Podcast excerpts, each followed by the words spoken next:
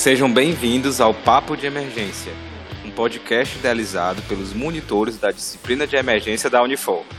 Essa é a segunda parte do episódio sobre manejo da via aérea no cenário do trauma. Meu nome é Paulo Rocha. Meu nome é Raquel Gomes. Olá, pessoal. Meu nome é Amanda Botelho e vamos dar continuidade à segunda parte do nosso episódio com a doutora Nicole Pinheiro. Muito obrigada pela sua presença, doutora Nicole.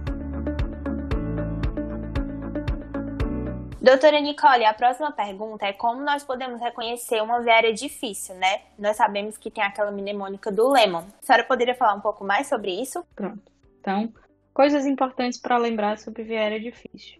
Número 1. Um, o Lemon, ele é o mnemônico que o ATLS recomenda para você usar. O que é Lemon? L de look externally, você olha para o paciente e diz: Ai meu Deus. Geralmente até um paciente difícil, certo? É... O E de evaluate é avaliar 332. O paciente ele precisa que caibam três dedos dele entre os dois incisivos, superior e inferior, tá? Então ele a abertura da boca dele precisa caber três dedos dele mesmo em pé. Embaixo do queixo dele, a distância do queixo, né, do mento até o osso ióide aqui embaixo. Também tem que ter três dedos e a distância do osso ióide até a proeminência tireoide tem que ter dois dedos. Esse é o 332, né? O M de malampate, malampate ruim, né? 3 e 4. Né? Lembrar, malampate é a visualização das estruturas da orofaringe. Abra a boca, meu senhor, coloque a língua para fora. Se quando o seu paciente faz isso, você vê tudo é uma lampate 1. Se você não vê nada, é uma lampate 4. Se você vê quase tudo, é uma lampate 2. Se você não vê quase nada, é uma lampate 3, tá? O de obstrução e N de neck mobility, mobilidade cervical, certo? Algumas coisas importantes sobre o Lemon. Um, o Lemon ele é um preditor de laringoscopia difícil. A via aérea difícil, ela pode ser difícil, não só por causa da laringoscopia. Pode ser difícil de laringoscopar, pode ser difícil de ventilar o paciente com dispositivo bolsa, válvula, máscara, pode ser difícil passar um dispositivo extraglótico no paciente, pode ser difícil fazer uma via aérea cirúrgica. Existem esses quatro pilares, certo? O Lemon vê só laringoscopia, tá? Dentro do Lemon tem algumas coisas que são pouco factíveis na emergência. Exemplo, malampate. Para fazer uma malampate, o paciente precisa estar sentado, acordado, cooperativo, para eu pedir para ele abrir a boca e botar a língua para fora, né? Então, Malampate em si na emergência, no cenário de trauma especialmente, é complicado. Assim como a mobilidade cervical. Mal para os pacientes de trauma que eu vou entubar, eu não posso testar a mobilidade cervical. Então tem suas limitações, certo? Então, no fim das contas, qual é o recado? Toda via aérea na emergência deve ser considerada uma via aérea difícil. Como assim? Eu nunca devo ir para uma via aérea na emergência, onde eu tenho algum tempo para me preparar, só com um laringo e um tubo na mão e um dispositivo bolsa válvula máscara. Eu tenho que ter planos. Plano A, plano B, plano C, plano D. Eu tenho que agir como se todo paciente fosse difícil e fazer tudo o que eu posso para dar certo de primeira. Certo? Então, o ideal, especialmente a aérea do trauma, que pode ter sangue no meio, que pode é, ter distorção de estrutura, ela é geralmente uma via aérea difícil. Como eu encaro uma via aérea difícil, me preparando, pensando tudo que pode dar errado e deixando todas as coisas para consertar essas situações prontas ao lado do paciente. Inclusive uma outra pessoa para me ajudar. Se tiver outra pessoa mais experiente, melhor ainda. Doutora Nicole, outra coisa importante que eu gostaria que a senhora pudesse comentar um pouco é como reconhecer uma via aérea falha. Qual é a diferença de via aérea difícil para via aérea falha? Para começo de conversa. Via aérea difícil é uma coisa que você prediz. Eu espero que aquela via aérea vá ser difícil. Certo? Via aérea falha é uma via aérea que eu tentei estabelecer e não consegui. Então é retrospectivo, certo? O que, que a gente considera como via aérea falha? O livro do Walls, nossa Bíblia de Manejo de Via Aérea na Emergência, coloca três situações de via aérea falha. Primeira situação de via aérea falha é quando eu não consigo intubar e não consigo oxigenar o paciente. Exemplo: estava pré-oxigenando, bonitinho, fiz as drogas na minha sequência rápida de intubação. Laringoscopei a primeira vez, não vi nada. Ou laringoscopei, vi pouca coisa, passei o tubo, o tubo foi pro estômago, tirei. Nessa saturação do paciente costumei caindo, né? Ai, estava caindo a saturação, fui tentar ventilar com o dispositivo bolsa válvula máscara para resgatar o paciente. E não consegui resgatar. Continua caindo a saturação do paciente, certo? Não consegui entubar, não consegui oxigenar. Essa é uma das situações onde você tem uma via aérea falha. Segunda situação onde você considera uma via aérea falha. Eu até consigo reoxigenar o meu paciente, mas eu já tentei intubar três vezes. Eu sou o intubador mais experiente do recinto e eu já otimizei tudo que eu podia otimizar. Otimizei posicionamento, peguei o melhor equipamento que eu tenho disponível e ainda assim eu não consegui intubar o paciente. Três tentativas já é via aérea falha, tá?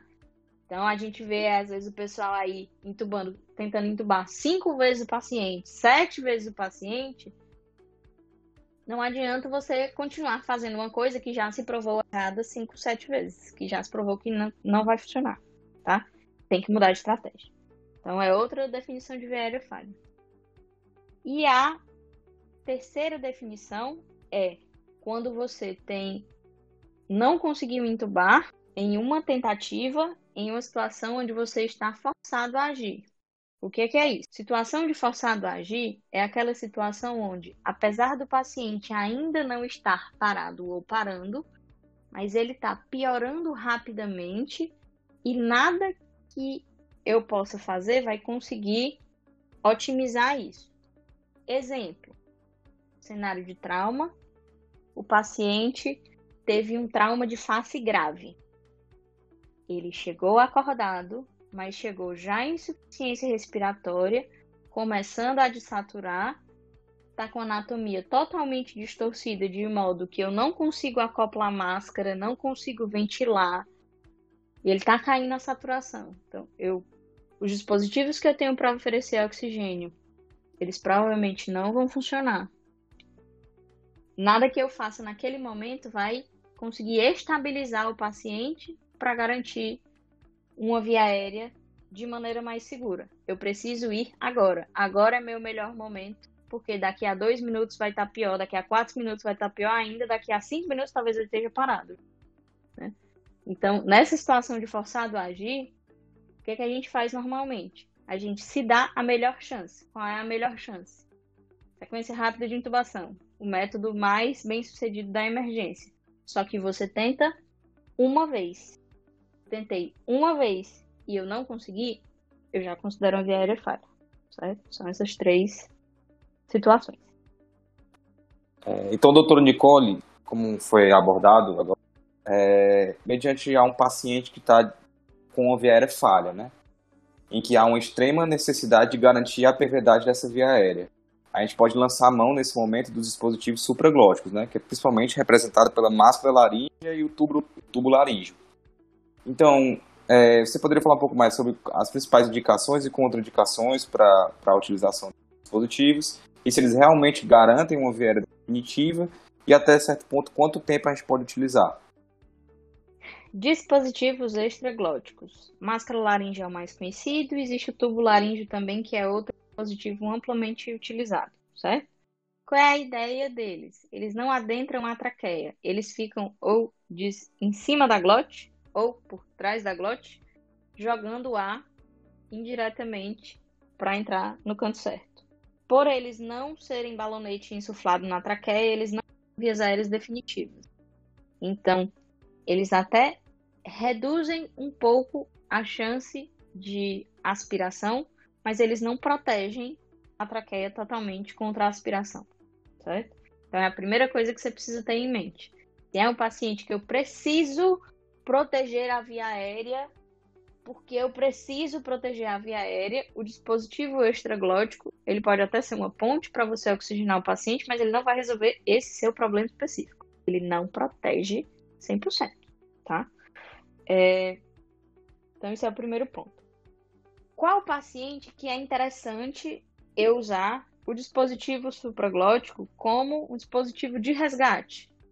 Pegando aquelas definições que a gente falou de via aérea falha, uma ótima ideia para você usar é quando você tem um paciente que você consegue reoxigenar bem, mas que você já tentou três vezes entubar e não enxerga nada. Certo? Muitas vezes as pessoas ficam, tenta entubar. E tenta entubar de novo. E cada vez que você tenta entubar, é mais lesão, mais edema, fica mais difícil, certo? Chega lá, passa uma máscara laríngea, ventilou, conecta no ventilador, acabou. Agora você chama ajuda com o paciente ventilando e oxigenando bem. Agora você tem tempo, certo? É, não precisa ficar machucando a via aérea do paciente. Então, três vezes não conseguiu, é uma ótima ideia passar dispositivo supraglótico. Outra situação onde eu posso usar dentro do algoritmo de via aérea falha. Aquele paciente que eu não intubo e não oxigeno. Esse é paciente, não intubo, não oxigeno, é via aérea cirúrgica. Mas enquanto você está começando a via aérea cirúrgica, você pode, né, se você tiver outra pessoa, por exemplo, uma pessoa vai se preparando para a via aérea cirúrgica, outra pessoa vai e tenta passar um dispositivo extraglótico. Porque você pode conseguir ventilar o paciente pelo dispositivo extraglótico também, tá? É... Contraindicações, certo? É, tem alguns, algumas situações onde os dispositivos extraglóticos, eles ou não vão ser eficientes ou não podem ser usados. Por exemplo, se eu tenho lesões de hipofaringe, né? Se eu tenho é, é, trauma cervical contuso com lesão de partes moles, não é interessante eu usar, porque da mesma forma como eu passando um tubo às cegas, eu posso piorar a lesão, passando a máscara laríngea, passando o tubo laríngeo, eu também posso piorar isso. Todos esses dispositivos são dispositivos passados às cegas. Eu não vou laringoscopar para passar. Eu vou abrir a boca do paciente e enfiar lá dentro. Certo? É... Pacientes que é, tenham distorção de anatomia, por exemplo, tem uma massa cervical muito grande. Esse paciente, pela distorção da anatomia, ele não pode ter um acoplamento bom do dispositivo. Você pode não conseguir ventilar adequadamente. Então, distorções de anatomia por massas, tumores também dificultam a passagem do dispositivo supraglótico, certo? É... E aí, por quanto passei o dispositivo, por quanto tempo eu posso utilizar, né? É... Ah, sim. Antes disso, outra situação onde não adianta passar dispositivo supraglótico é situações de obstrução, especialmente obstrução por corpo estranho. É um paciente que estava comendo uma carninha no almoço e aí engasgou. Esse corpo estranho, ele pode estar tá depositado na hipofaringe. E aí, na hora que você passa o dispositivo supraglótico às cegas, você pode estar empurrando o corpo estranho para dentro da via aérea. Então, situações onde você tem o corpo estranho não visualizado, você não vai passar também dispositivos supraglóticos, certo? É, serve para outras coisas também, né? Que às vezes o paciente com trauma tá cheio de dente lá dentro, tem outras obstruções.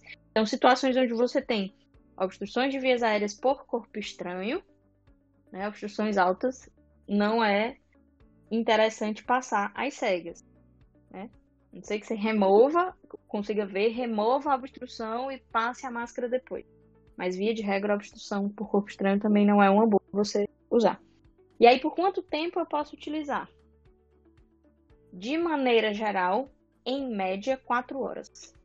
Ou seja, é bastante tempo para, se é aquele paciente de intubação difícil, você chamar o cara que tem o fibroscópio, que está dormindo em casa de sobreaviso, você transferir o paciente para um outro hospital que tenha mais recurso para manejar esse paciente, certo? Você pode transferir o paciente de máscara laríngea se está ventilando bem, se está oxigenando bem e se é, se está tudo funcionando direitinho, pode. Se não tem nenhuma contraindicação, assim, nenhuma preocupação maior é, com esse paciente, pode transferir ele, pode colocar ele na ambulância no, no, na máscara laríngea. Não precisa, tô na UPA, passei a máscara no paciente para conseguir enxergar nada. Aí, às vezes, chega o colega do SAMU e quer trocar antes de ir. Às vezes, nessa, vai tentar mais laringoscopias no paciente que você não vai conseguir, né? É melhor, nessa situação, se estiver funcionando direitinho, levar para o hospital terciário, que tem mais recurso, que vai conseguir dar outras possibilidades de garantia aérea para o paciente, tá? Então, em média, isso aí. E aí, como você troca, vai depender das coisas que você tem.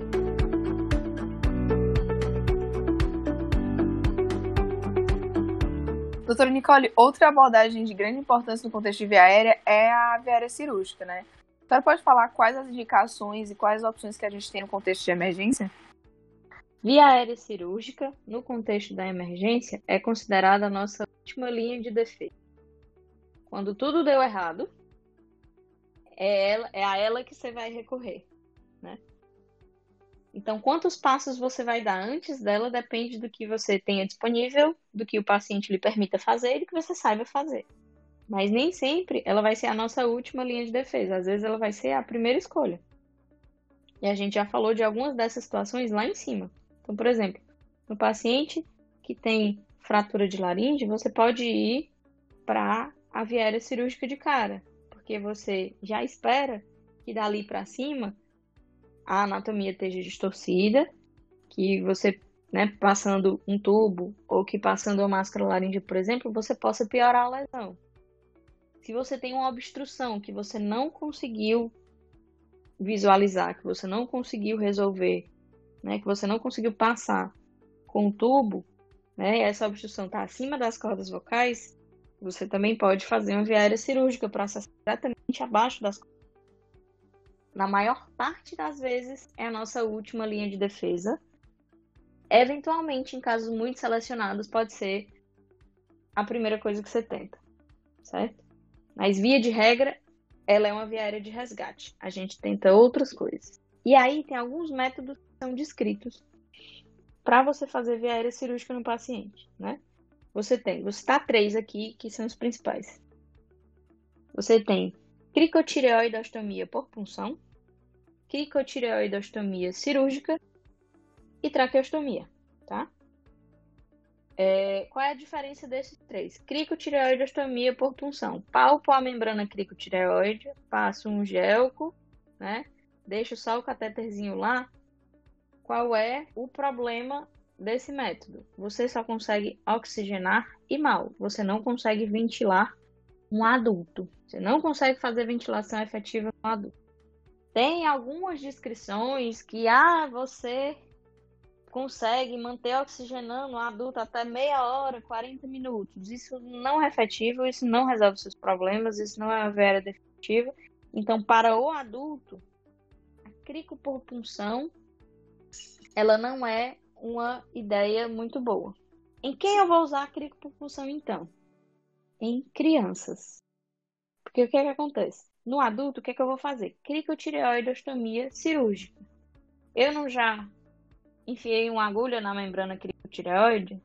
Eu vou lá, corto com bisturi, passo um tubo, insuflo o balonete e ligo o paciente no ventilador e resolvo o meu problema, certo? Qual é o problema na criança? A criança, a membrana, ela é, ainda não está formada, ela é muito pequena e eu praticamente não consigo palpar, não tem espaço para passar tubo por ali, certo? Então, na criança, a limitação que a gente tem para não fazer crico cirúrgico ela é anatômica, constitucional. Que idade?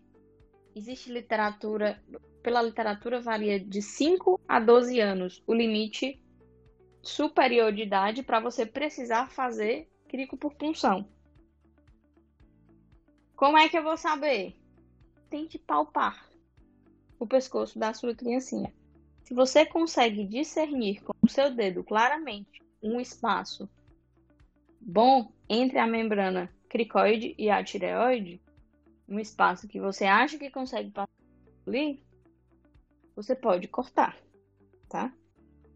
É, geralmente, abaixo de 10 anos, você vai ter muita dificuldade com relação a isso, tá? Então, a gente acaba, abaixo de 10 anos, preferindo a cricopunção, né? Mas tudo vai depender do paciente que está à sua frente. Então, crico por função ainda tem o seu papel? Tem. Em criança, tá? Criança pequena, não tem a membrana formada, não tem a membrana papável, não tem espaço para passar tubo.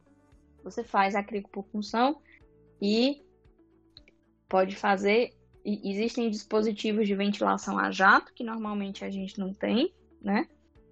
É, o que a gente faz é conectar um, um tubo de oxigênio e você pode até cortar um pedacinho, uma meia-lua, para ficar. É, quando você oclui o buraquinho do látex, entra oxigênio para o paciente. E quando você tira o dedo, você permite que o paciente respire passivamente, tá? Mas é tempo contado. É, colocou isso, conseguiu oxigenar e transporta para o onde possa resolver, certo? Cricopulsão é isso. Cricotireoideostomia cirúrgica é o método de escolha de via aérea cirúrgica na emergência. Traqueostomia na emergência, no trauma, quando é que eu vou preferir? Naquelas situações que a gente falou, onde a crico não funciona. Basicamente, fratura de laringe traqueia e obstrução abaixo das cordas vocais. Nessas situações, você não vai conseguir ultrapassar o problema com a crico e a tráqueo é preferida a diferença da cricocirúrgica para tráqueo? A cricocirúrgica ela é feita entre a membrana, é, é, na membrana cricotireoide, né, que é mais superficial do que a tráqueo. É uma área praticamente não vascularizada, é pouco vascularizada, vai sangrar. Então você não queira ver na hora que estiver fazendo a cricocirúrgica. Mas é uma área que sangra muito menos do que a área que você faz a tráqueo. Onde é que você faz a tráqueo? Geralmente ali entre o segundo, o terceiro, o terceiro e o quarto anéis da, da, das cartilagens tireoides, né? É, tráqueo, você vai precisar de campo, né? você vai precisar ver, você vai precisar divulsionar, afastar estruturas, controlar sangramento. Então, é uma via aérea que demora mais também, que você precisa de treinamento cirúrgico. Então, assim, tráqueo é um procedimento do cirurgião. Cricocirúrgica é um procedimento de qualquer pessoa que se dispõe a pegar no laringoscópio. Não precisa ser cirurgião, não precisa ter um cirurgião para fazer uma crico. A crico deve ser treinada por qualquer pessoa que laringoscopa certo? Isso é uma coisa importante da gente deixar. Então, por que crico?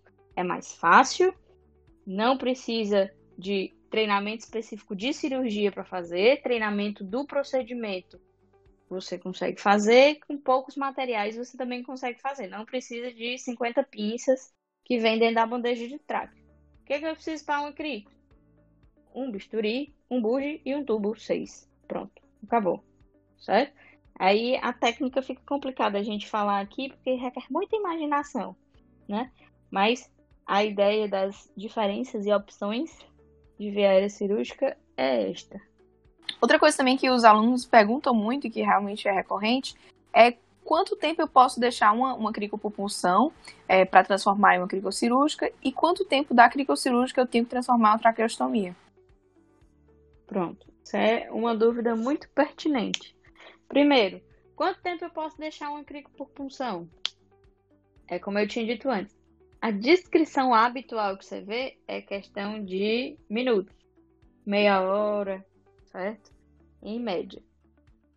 É, geral, as cricos, vou ser bem sincera, as cricos por punção que eu vi serem feitas não resolveram o problema em paciente adulto, né? Eu nunca peguei crico por punção em criança, né? Então, assim, primeira pergunta é se está funcionando. Qualquer um desses métodos, se não estiver funcionando adequadamente, você precisa trocar para outro e aí não tem tempo, é agora. Está funcionando, estou oxigenando meu paciente. A crico por função é minutos, porque lembrar, você vai oxigenar, mas você não vai ventilar. O seu paciente ele vai estar fazendo acidose respiratória progressivamente, ele vai estar acumulando PCO2. Se é um paciente de trauma que já sangrou, que já deve estar acidótico por causa do choque, você pode piorar muito a situação desse paciente. Então, na função, minha opinião é converta o mais rápido possível. Né? Eu particularmente não vejo sentido de se a pessoa já enfiou uma agulha do tamanho do gel 14 na membrana cricotireoide, por que, que não pode chegar lá com bisturi e abrir espaço para passar um tubo, certo? Não é uma coisa do outro mundo. Você já está atravessando a estrutura, você já está invadindo a via aérea, certo? É... Eu, deu para ver que eu não sou muito fã de clínica por função, né? Eu, eu, eu, prefiro gastar meu tempo ensinando clínica cirúrgico para as pessoas, né? Em adulto, tá? Criança é outra história. É... E da cirúrgica para tráqueo, quanto tempo, né? Aí muda totalmente de figura, não são minutos ou horas, tá? É, primeiro porque troca.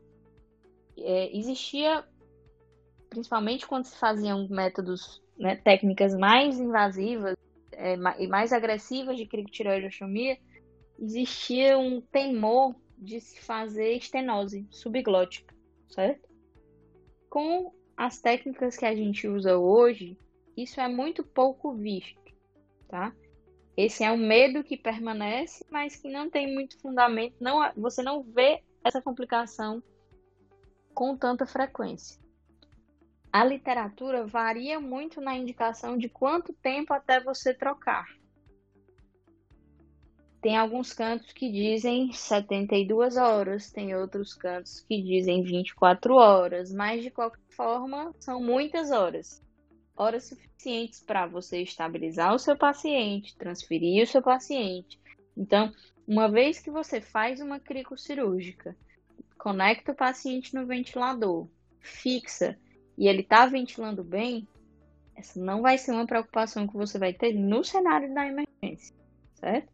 Você avisa o cirurgião, ó, oh, tá com a crico, tá? Mas se ele tiver tomografia para fazer, é, cirurgia para fazer, se ele tiver outra coisas mais urgentes, esse é um ponto secundário, tá? Então, são muitas horas, guardem muitas horas. Se a crico está funcionando, se o paciente está ventilando, se o balonete está insuflado dentro da traqueia, você não vai precisar se estressar com isso agora. Você vai passar a bola para quem vai fazer o cuidado de longo prazo no seu paciente. Então é isso, pessoal. Esse foi nosso episódio sobre via aérea. Gostaria de agradecer a participação brilhante da doutora Nicole e também das minhas colegas Amanda e Raquel. Queria agradecer muito o convite do pessoal da Monitoria de Emergência da Uni. Foi um prazer estar aqui com vocês hoje. Se alguém quiser conversar, tirar dúvidas, qualquer coisa, estamos nas redes sociais aí. Instagram é o mais fácil de encontrar, Nicole, início é underline PIN, P-I-N, tá? Fala lá, né? Pode conversar com a gente. E espero que a gente se encontre aí em outras oportunidades. Muito obrigada mesmo pelo convite. Pessoal, então é isso. Muito obrigada por terem acompanhado mais um episódio do nosso podcast. Queria agradecer a doutora Nicole pela brilhante explicação que ela deu sobre a abordagem da via aérea e também aos meus colegas Paulo e Raquel e não esqueçam que qualquer dúvida que vocês tiverem, bem como alguma sugestão, podem se comunicar conosco através do nosso e-mail. Ele está disponível na descrição do podcast. E é isso, espero que vocês tenham gostado e até a próxima. É isso, gente. Se inscreva no nosso podcast e dá uma olhada também no assunto anterior que a gente falou um pouco sobre intubação de sequência rápida. Espero que vocês tenham gostado desse podcast e continuar acompanhando a gente.